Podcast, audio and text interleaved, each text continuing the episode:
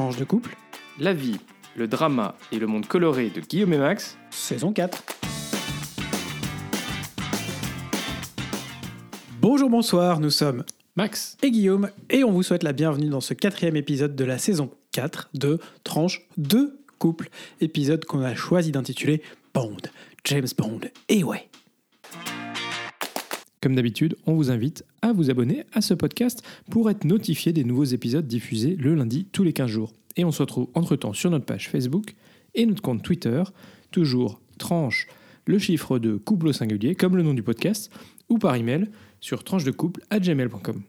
Enfin, un mot, un seul, partagez sur vos réseaux sociaux, à vos proches, à toutes celles et tous ceux qui sont susceptibles d'être intéressés par le podcast. Cela nous permettra de continuer à augmenter un peu notre visibilité et la visibilité de notre petit protégé, tranche de couple, et aussi à garder la motivation pour vous proposer cette petite tranche d'actualité et de nos vies tous les 15 jours. Et alors aujourd'hui, on vous gâte. On vous gâte de deux sujets un peu techniques, histoire de voir si vous suivez. Euh, et évidemment, il y aura une interrogation euh, écrite euh, un peu plus tard, la prochaine fois qu'on vous croise. Et euh, avec un fort mauvais jeu de mots, j'en suis conscient, c'est moi qui ouvre les hostilités, n'est-ce pas? Euh, En revenant aujourd'hui sur un grand débat de cette semaine, lancé bien malgré lui, ou pas d'ailleurs, par le président Macron. Celles et ceux qui suivent un peu l'actualité auront noté qu'il a parlé au cours d'une émission le mercredi 12 octobre sur France 2 de la réponse de la France en cas d'attaque nucléaire sur l'Ukraine par la Russie et affirmé que la France ne répondrait pas par le nucléaire. Depuis, les milieux politiques, euh, scientifiques et militaires s'interrogent sur la portée de cette indication peu habituelle sur la posture nucléaire d'un État. Mais Guillaume, du coup, euh, c'est quoi déjà la dissuasion nucléaire? Ouais, ce serait plutôt à toi qui voudrais demander ça, c'est plutôt ton rayon, mais euh, Ouais, mais je trouve ça On chouette fait- que ce soit toi qui le Voilà, fasse. en fait, j'ai j'ai bien travaillé aussi pour essayer de vous, vous pondre quelque chose. Max, tu m'arrêtes si jamais je me trompe quelque part, c'est tout à fait euh, possible, même si j'ai bien, j'espère avoir bien travaillé. On fait donc remonter l'origine de la dissuasion nucléaire à Émile Zola en 1898. Vous me direz, c'est pas sans poser un petit souci d'anachronisme puisque l'arme nucléaire n'existait alors pas. Mais attendez la suite. Le dit Émile Zola dans un feuilleton expose qui est intitulé Paris, expose et c'est ainsi que je fais à tous les peuples le cadeau terrible de la destruction de toute puissance, pour que tous les peuples, également armés de la foudre, désarment dans la terreur et l'inutilité de s'anéantir. Il pose pour la première fois le principe d'une capacité de frappe en second, c'est-à-dire d'être capable de riposter à une attaque par une réponse encore plus violente et efficace, apte à stopper l'ennemi. L'idée est donc basée sur la peur du camp, euh, ou des deux camps, euh, ou d'un seul qui n'osera alors pas attaquer euh, un camp doté de l'arme nucléaire, et sur la doctrine de la vulnérabilité mutuelle. Pour le dire plus simplement, la volonté est de convaincre n'importe qui adversaire que les coûts d'une attaque nucléaire excéderaient ses bénéfices. Non, les coûts de n'importe quelle attaque. Les coûts de n'importe quelle attaque en général excéderaient excéderaient les bénéfices puisqu'il se prendrait un nuque sur la tronche. C'est ça. En gros. En gros, c'est ça, voilà. Et en France, c'est le général de Gaulle qui, euh, dans les années 60, a doté le pays de l'arme nucléaire pour assurer à l'époque l'indépendance et la grandeur de la nation. Et alors, pour la petite anecdote, pourquoi est-ce que De Gaulle a poussé à ça? C'est parce que euh, juste avant, il y avait eu la crise de Suez, euh, où les Français euh, s'étaient fait euh, parce que les Américains avaient sonné la fin du, de la partie. Et donc, on s'était rendu compte qu'en gros, on n'était pas indépendant. Euh, voilà, donc c'est pour ça qu'il a décidé cette indépendance, considérant qu'on ne devait pas être dépendant d'une autre nation. Mais alors pourquoi les pro- propos du président posent problème? Le principe de la dissuasion nucléaire, c'est on sait qu'elle existe. On sait que tel ou tel État dispose officiellement comme la Chine, la France, les Royaume-Uni ou les USA, ou officieusement comme Israël, l'Inde ou le Pakistan, de l'arme nucléaire. Mais on ne sait pas exactement dans quel contexte l'État en question l'utiliserait. C'est aussi ce qui permet de conserver un temps d'avance sur un adversaire potentiel et de limiter au maximum les risques qu'il attaque avec ou sans l'arme nucléaire. c'est le principe de l'ambiguïté. hein. Euh, l'am- L'ambiguïté nucléaire qui, euh, du coup, complique le calcul euh, stratégique de l'ennemi. Absolument. Et l'Élysée répond quand on parle de cette, de cette affirmation du président Macron que 1. La dissuasion, c'est avant tout un sujet de souveraineté, de souveraineté nationale. 2. Les circonstances sont un élément d'appréciation. Et puis, de toute façon, 3. Le président est le seul à pouvoir définir la doctrine française. Voilà, donc le président l'a dit. C'est comme ça qu'on fait et pas autrement. Ouais, mais ça pose quand même un problème assez fondamental. Le problème, c'est que souvent la doctrine est fondée, et c'est connu, ça a été notamment martelé par la Russie, sur la notion d'intérêts vitaux d'un pays qui justifierait l'emploi de l'arme nucléaire. En affirmant donc que l'Ukraine n'en fait pas partie, Emmanuel Macron euh, dans le fond, ne dit rien de nouveau, puisque personne n'imagine la France riposter nucléairement dans ce cas précis, mais ce qu'il dit est de trop, selon une source militaire euh, citée euh, par un article de France Info, car c'est une faille que ne manquera pas d'exploiter la Russie. Il s'agit bien d'une erreur de jugement pour un président pourtant d'habitude plutôt efficace en la matière. La France, par exemple, a notamment évité depuis le début de la guerre en Ukraine de détailler, comme le font d'autres pays, le contenu de ses envois d'aide et de soutien, notamment en armes, à l'Ukraine. Et surtout, il faut quand même voir que euh, la tradition, c'est que chaque président euh, fait un discours sur euh, sa doctrine ou sa compréhension de la doctrine ou sa mise en application de la doctrine nucléaire française.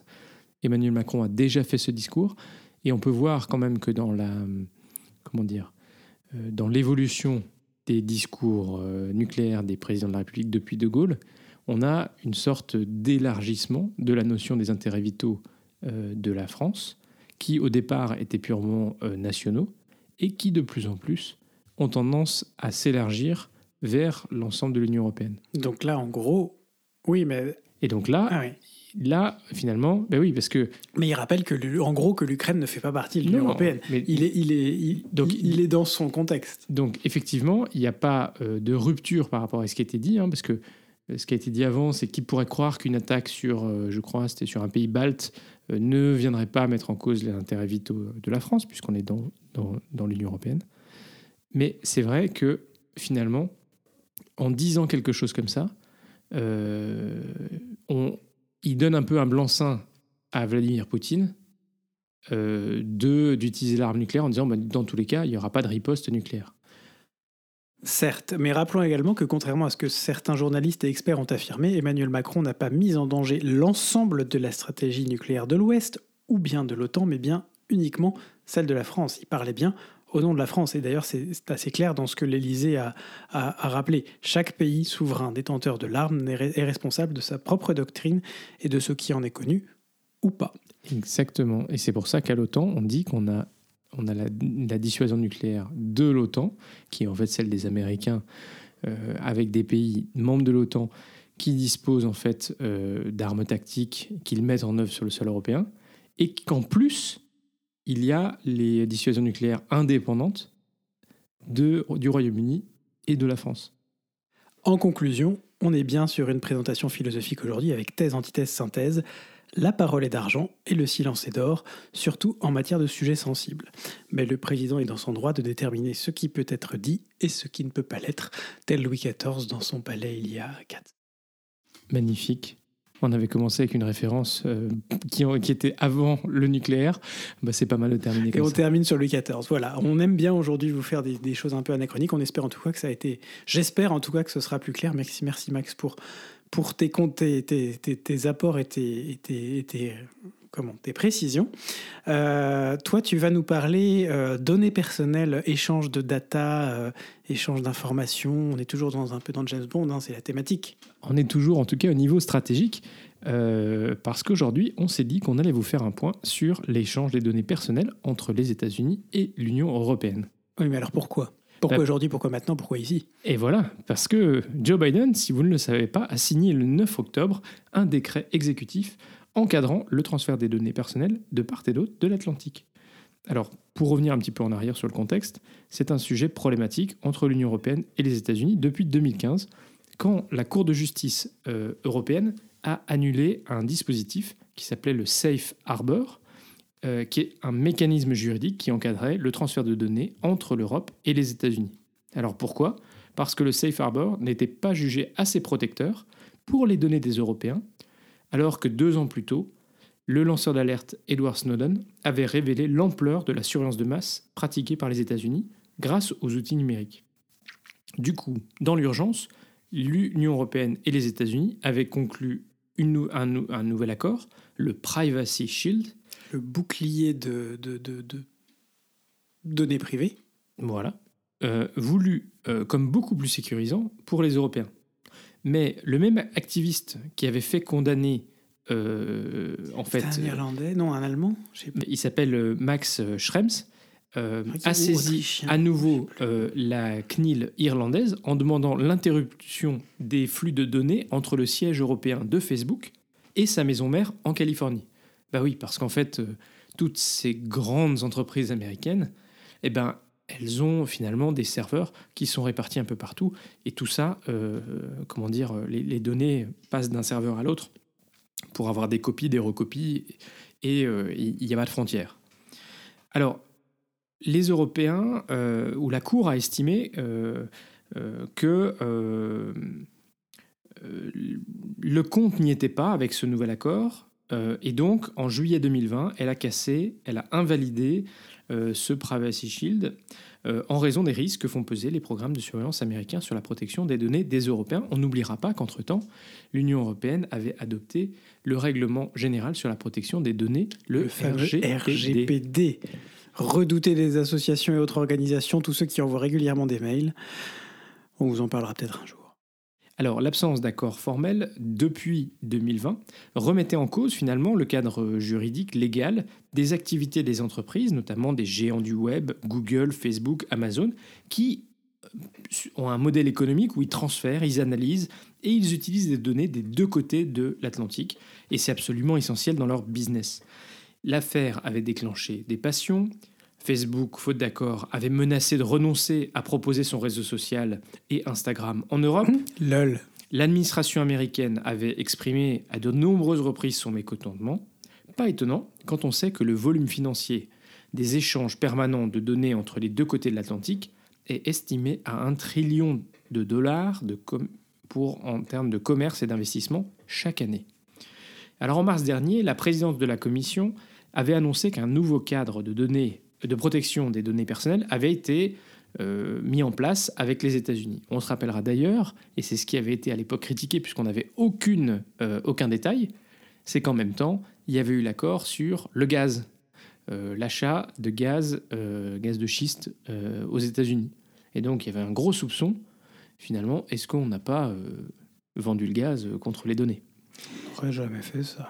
Bon, alors du coup, le décret qu'a signé Joe Biden le 9 octobre, ben, en fait, il donne euh, des détails sur la manière dont les États-Unis comptent donner des assurances aux Européens pour permettre un cadre qui soit protecteur. Oui, non, mais concrètement, ça veut dire quoi en fait? En langage de tous les jours, en langage lambda.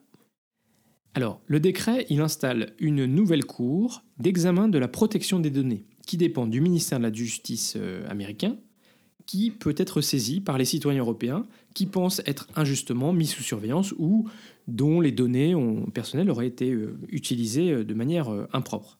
La Cour sera en mesure d'ordonner la suppression des données ou d'une partie des données utilisées par les services américains. En pratique, les citoyens européens sa- saisiront leur CNIL national et les plaintes seront examinées par un agent de protection des libertés civiles qui est au sein de la direction du renseignement américain. Alors la question du coup c'est de savoir si ce nouveau mécanisme américain répond vraiment aux critiques de la Cour de justice de l'Union européenne. Car fondamentalement, si ce dispositif est censé assurer que les activités de surveillance des services américains sur les données des Européens est nécessaire et proportionné, et poursuit donc un objectif légitime pour la sécurité nationale, contre le terrorisme, euh, lutte contre les trafics, euh, euh, tout ça, le dispositif reste entièrement aux mains de l'appréciation américaine. Et comme il n'y a pas de règlement RGPD de l'autre côté de l'Atlantique, l'équilibre entre sécurité nationale et protection des données personnelles n'est pas exactement le même qu'en Europe. En plus, bon, il faut quand même voir qu'on a un vrai problème de dépendance au sein de l'Union européenne, au service de cloud américain. Mais la France, euh, tu m'arrêtes si je me trompe, mais essaye quand même, bon gré mal gré, tant bien que mal, avec OVH quand les serveurs crament pas, notamment de, de, de, de faire avancer euh, cette indépendance de, du cloud et des- de la protection des données et de faire en sorte que les données restent sur le territoire européen. Alors, on y reviendra euh, peut-être dans un prochain épisode. Et donc ça en fait des choses qu'on a à vous dire dans un prochain épisode. Mais c'est bien parce que ça nous donne des idées et c'est plutôt pas mal parce que parfois on est un peu à court. Alors, il faut que tu le notes. Euh, mais Vas-y, vas-y, attends, bouge pas. C'était quoi les deux trucs déjà? Euh, C'était. Ça, c'est le cloud européen. Et après, oh, désolé, R- hein, excusez, on fait une aparté. hein. RGPD. Et RGPD, très bien. Vous savez à quoi Voilà. vous attendre pour les prochains épisodes. J'espère qu'on les a pas dégoûtés quand même. Sujet complexe quand même en, en deux mots, parce qu'il y a eu un revirement de l'administration française avec euh, l'idée au départ que on pouvait s'appuyer sur les logiciels et qu'à partir du moment où les données elles étaient euh, basées en Europe, ça suffisait. Les acteurs européens et français euh, du cloud, et il y en a, ont beaucoup pesté, parce qu'en gros, euh, si euh, tu mets juste un serveur euh, mais que c'est toujours la suite de Google, la suite d'Amazon ou la suite de Microsoft, bah en gros, tu, tu continues à tuer le marché européen en fait. Euh, Hmm. Et donc, il y a une certaine évolution, mais on y reviendra. C'est euh, pas simple. Et puis surtout, il faudrait qu'il y ait, en fait, du côté des consommateurs, un vrai choix de solution européenne. Bon, affaire à suivre du coup, parce que la ratification de cet accord doit intervenir désormais du côté européen. Et l'activiste euh, Max Schrems, donc celui qui était à l'origine euh, de la décision de la Cour de justice euh, Schrems 1 et Schrems 2, Je confirme qu'il est autrichien. a déjà prévenu qu'il attaquerait de nouveau ce texte. Finalement, on a besoin de ces gens qui aussi sont vigilants et permettent aux simples citoyens, j'ai envie de dire, lui, il est quand même plus qu'un simple citoyen dans la mesure où il est très engagé sur le sujet, mais on a besoin de ces gens-là pour mettre un peu euh, le, le doigt là où ça fait mal et obliger euh, l'Europe à agir en tant qu'Europe et pour les intérêts européens. Exactement. Alors, pour terminer cette, euh, cette intro, comme d'habitude, on fait un petit point Belgitude. Et Belgitude, bien en lien avec notre sujet, notre thème du jour. Guillaume. Bond, James Bond. Pour rester dans le temps, retour sur une histoire digne de notre ami James de l'agent 007 qui se passe à quelques encablures à peine de notre studio d'enregistrement. Poutine, si tu nous écoutes.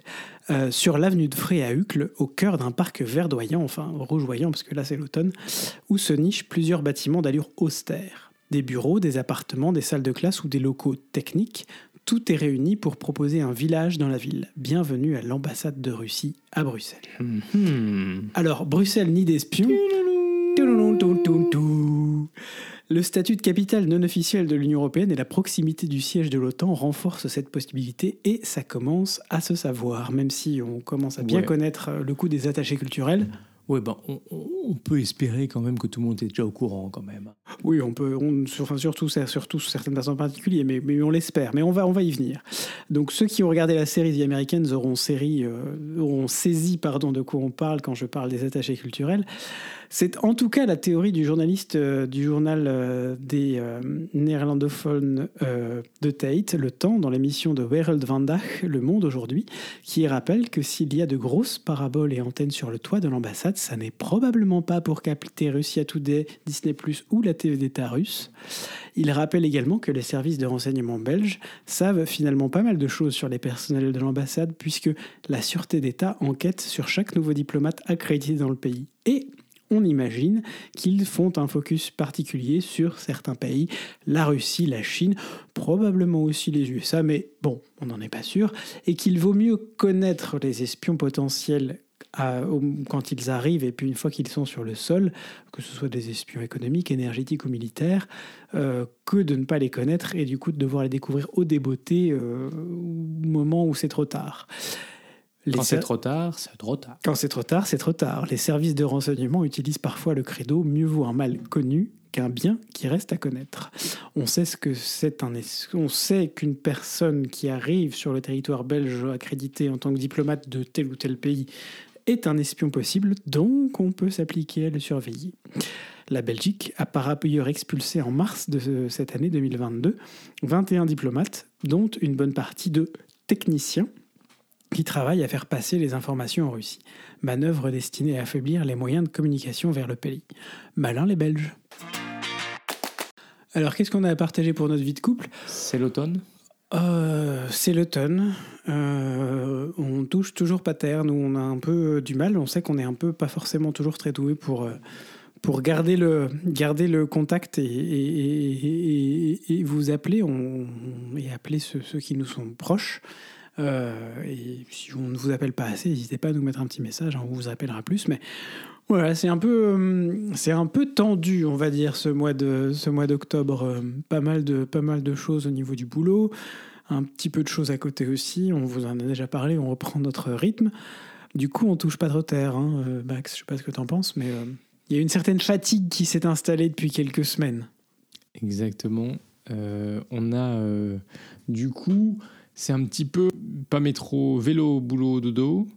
peu d'activités extrascolaires. Et, et, en plus, faut dire quand même que c'est l'automne, il fait froid, il pleut.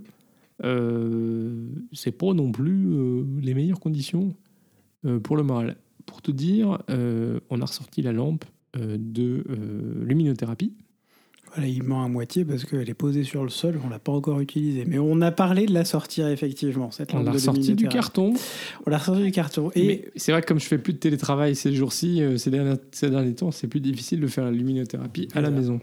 Mais, mais, c'est aussi pour signaler que ce week-end, on est trop content parce qu'on passe un week-end à la maison et que c'est pas arrivé depuis quelques temps et que et que et qu'on apprécie bien de passer un week-end à la maison une fois de temps en temps. Je sais pas vous comment comment ça se passe chez vous, mais c'est vrai qu'on dans ce rythme post-Covid euh, qui ressemble très, tout à fait au monde d'avant, euh, on, a parfois, on a parfois du mal à poser les choses et à se poser et à prendre du temps pour réfléchir. Aller à la salle de sport aussi. Ah oui, on fait toujours du sport tous les deux, hein. on n'a pas arrêté, faut pas croire, hein. on fait des efforts. Allez, hop, tous les deux sur le tapis de hamster. Euh, on vous, vous décrit pas plus la scène que ça, hein, vous imaginez, hein, c'est des tapis de course, mais, mais c'est sympa. Ouais, et puis, euh, bon, quand même, on, était ravis de passer un petit peu de temps avec euh, notre groupe d'amis euh, de l'université le week-end dernier. On a été se balader en Champagne. On a failli tomber en rade parce que, bien sûr, trouver de l'essence dans le nord de la France, c'est quand même compliqué. Ouais, mais attends, ça. De l'essence à Valenciennes un vendredi soir. Non, un dimanche soir. Et Guillaume, il semblerait que, euh, d'ailleurs, tu fasses un petit écho à notre épisode numéro 1. Bah oui, ça y est, je vous l'avais promis. Attends, c'était dans l'épisode numéro 1 que j'en ai parlé ah oui, oh euh, euh, J'avais promis qu'à un moment donné, j'allais finir par regarder les, un des blockbusters qui sont par, qui parus sur HBO Max et sur Amazon Prime. Eh bien, j'ai enfin pu finir hier soir The Rings of Power, les anneaux de pouvoir, cette formidable série euh, lancée par Amazon, comme on vous l'avait dit dans notre épisode 1, à grand renfort de, à grand renfort de moyens euh, financiers et techniques. Et alors je suis, ben, je dois reconnaître que je suis assez bluffé parce que je suis parti du, du constat que Le Seigneur des Anneaux, les versions longues toutes mises bout à bout, ça fait 9h, 9h euh, et des brouettes, 9h30 ou, ou quelque chose comme ça. Et que là, on avait une série qui, en euh, à peu près 8 heures, 8 euh, heures et quelque chose, allait nous devait finalement apporter une, une sorte de, des informations suffisantes sans être ennuyeuse par rapport à ce qui se passait avant dans Le Seigneur des Anneaux. Et je ne vais pas dévoiler tous les spoilers, mais disons que c'est une série, cette série qui se focalise en particulier sur la question du pouvoir des elfes je n'en dirai pas plus, mais est vraiment bien réalisé du point de vue du suspense, du point de vue de la tension qu'on a d'un bout à l'autre. Alors il y a des moments il y a un, peu plus longs, il y a des longueurs, mais comme dans le Seigneur des Anneaux, on passe dans, euh, on est dans une série euh, fantastique, on est dans une série, on a un nombre d'effets spéciaux. Là, on parle de on parle d'une série qui est parue en 2022 avec les possibilités des effets spéciaux 2022. Mais quand on se souvient que les trois films du Seigneur des Anneaux sont respectivement parus en 2001, 2002 et 2003, euh, et que déjà à l'époque, les effets spéciaux qui sont utilisés dedans sont assez prodigieux, on se dit qu'on a quand même fait pas mal d'efforts pour être capable d'utiliser dans une série, alors on met aussi l'argent qu'il faut, mais euh, des effets spéciaux absolument monstrueux qui permettent de, se retrouver dans un univers mais complètement, euh, complètement abracadabrantesque, avec plein de petites références euh, au Seigneur des Anneaux dedans, sans être lourd, on n'est pas dans quelque chose de lourd, est dans quelque chose qui suit vraiment un fil plutôt, plutôt agréable. Puis petit à petit, on apprend à mieux connaître euh, les, euh, les différents personnages qui sont, euh, qui, sont, impliqués dedans. Et puis, on a quelques informations, pareil, j'entrerai pas dans les détails, mais quelques informations sur des personnages qu'on retrouvera dans Le Seigneur des Anneaux. Alors, ce n'est que la première saison. Comme je vous l'avais dit, Amazon a déjà annoncé qu'il y aurait au moins une ou deux saisons derrière. C'est tout à fait cohérent par rapport à la l'une des dernières scènes du dernier épisode. Pareil, je ne vous la spoilerai pas, mais je vous encourage à, la regarder. Et encore une fois, c'est une série qui se regarde très bien. Alors, pas forcément en binge-watching, moi je pense que je me serais un peu ennuyé, mais euh, regarder deux ou trois épisodes à la fois, ça fait, ou deux épisodes, ou même un, euh, petit à petit, et ça suffit pour euh, se retrouver dans cette espèce de, dynamique qui, qui, permet de, suivre les choses et de, se retrouver avec un peu de non-sens, émotion. Moi, ce que j'ai vécu quand j'ai vu les trois films du Seigneur des Anneaux, à peu près quand ils sont sortis, je pense, je me souviens pas exactement à l'époque, mais euh, mon père était, est un fan du Seigneur des Anneaux, était en tout cas à l'époque un fan du Seigneur des Anneaux, et je pense que je pense qu'il avait euh, euh, voilà, on avait dû la voir assez vite cette série, cette, série de films à la maison. Voilà, bah ça c'était mon, petit apport Seigneur des Anneaux. Allez, pour faire une petite transition vers notre dernier, dernier sujet, il y a une petite anecdote qu'on n'a pas traitée, dont on ne vous a pas parlé. C'est pour moi ça. Allez, c'est parti, Guillaume. Oui, c'est une anecdote, mais je me demande si on n'en a pas parlé ou pas. Je vous ai parlé de ma carte d'identité déjà? Je suis pas sûr. Enfin bref, euh, suite à une, euh, un problème de carte d'identité cet été au moment de prendre un avion, euh, où j'ai failli me retrouver en rade à l'aller et au retour, un avion pour la France, je précise, depuis la Belgique, mais c'est pas bien, je sais. J'ai décidé, comme ma carte d'identité, mon ancienne carte d'identité euh, française, ancien format, euh, ne rentrait pas dans le portefeuille et qui explique que j'avais dégagé cette carte avant de partir aux États-Unis un peu plus tôt dans l'été parce qu'elle m'encombrait et que je voulais pas prendre le risque de la perdre sur place, euh, tombe du portefeuille ou quoi que ce soit. Mhm. J'ai donc décidé, comme cette dernière était dans ses derniers mois de, de validité, de la faire remplacer par une jolie carte d'identité nouveau format pour qu'elle tienne dans mon portefeuille et qu'elle n'en sorte plus et que je m'évite euh, des sueurs froides au moment de prendre l'avion. C'est donc euh, une transition parfaite pour un jingle. Et Max, tu vas nous parler de cette fameuse carte d'identité format carte de crédit française. française. Format carte de crédit. Alors oui, française parce que la Belgique utilise la carte d'identité format carte de crédit depuis pas mal de temps, beaucoup plus de temps. Alors d'abord, il faut quand même remercier à nouveau l'Union européenne parce que c'est grâce à une directive de l'Union européenne que désormais nous avons une carte euh, au format carte de crédit, euh, bah, comme l'ensemble des pays européens. Alors vous allez me dire, euh, à quand une version dématérialisée de notre bonne vieille carte nationale d'identité? Parce que bon, on dématérialise bien sa carte SNCF, son passe Navigo, ou encore ses cartes bancaires. Et puis aux États-Unis, ils ont intégré la carte d'identité à Wallet. Alors sachez que les choses sont en train de bouger en France, et c'est là le lien avec ce dont on vient de parler. La première étape, c'était l'introduction d'une carte d'identité qui contienne une puce, parce que non seulement elle fait la taille d'une carte bancaire, mais en plus, il y a une puce. Vous voyez l'enjeu d'avoir vos données conservées en Europe et pas aux États-Unis Alors, c'est une étape primordiale pour l'utilisation digitale, mais c'est aussi sa limite. Seuls les propriétaires de la nouvelle carte d'identité pourront avoir un usage 2.0. Alors du coup, ça veut dire quoi? L'État est en train de travailler sur une application à mettre sur vos smartphones qui va s'appeler France Identité. Ouais, bah ils sont un peu. Euh, nous, moi, ça, elle va pas sur mon. Je peux même pas m'inscrire à la bêta parce que mon smartphone, il est trop vieux. C'est le principe d'une bêta. Euh, qui intégrera, donc France Identité intégrera les données de votre carte d'identité sur le smartphone. Alors après avoir associé votre carte d'identité euh, grâce à la technologie NFC, donc sans contact, vous pourrez de manière sécurisée choisir quelles données vous pourrez, vous aurez envie de divulguer et à qui. Bah oui, parce qu'aujourd'hui, quand on vous demande votre euh, carte d'identité pour vérifier votre identité pour un colis, par exemple, vous partagez pêle-mêle votre date de naissance, votre numéro de carte nationale d'identité, euh, votre adresse et tout ça. Hein, des données dont votre interlocuteur n'a pas vraiment besoin. Et puis pareil, quand vous devez justifier que vous avez bien 18 ans. Alors l'idée, c'est que euh, grâce à France Identité, vous pourrez générer des PDF euh, sécurisés avec seulement les données dont vous avez besoin. Du coup, fini les scans de carte d'identité qui traînent un peu partout, que vous envoyez euh, à qui de là pour chaque dossier de location d'appartement, quand vous devez louer une voiture, ouvrir un compte bancaire. Désormais, un chèque, un les Français cadeau. Désormais, vous n'enverrez plus qu'un PDF sécurisé avec l'information demandée et non plus le scan de votre carte d'identité. Alors, outre l'augmentation de la sécurité et de la confiance, les usages devraient aussi se démultiplier à l'avenir pour des démarches officielles. Par exemple, pourquoi pas, pour faire des, des procurations de vote en ligne sans avoir à se déplacer au commissariat pour attester de son identité. D'ailleurs, ici en Belgique, la carte d'identité a déjà une puce, comme l'a dit Guillaume. Euh, elle est déjà utilisée partout pour se connecter au service officiel.